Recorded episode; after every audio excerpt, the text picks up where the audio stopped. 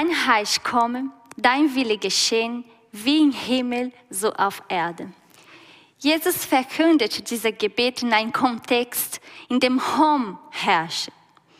Und Hom bedeutet Macht, Kraft, Reichtum und gleichzeitig auch Unterdrückung, Angst, Kontrolle. Und Jesus lernt uns zu beten und zu sagen, Gott, dein Reich soll kommen, wo Christus regiert.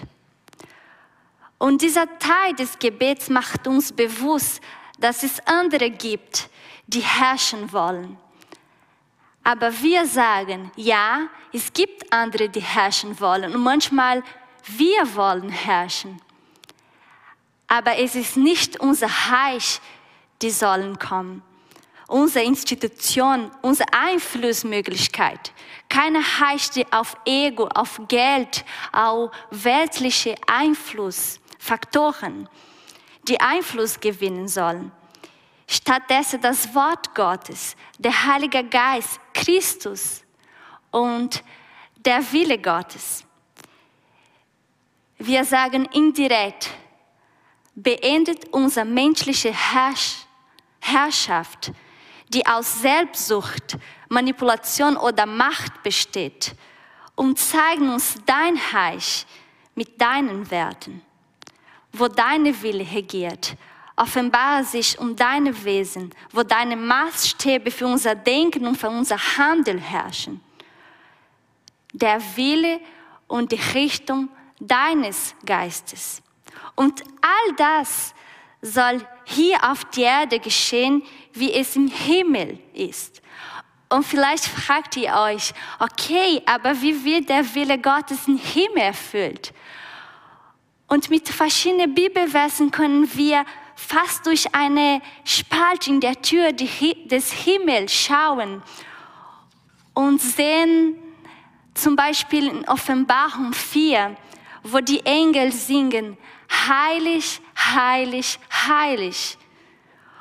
Oder Offenbarung 15, groß und wunderbar sind deine Taten, Herr.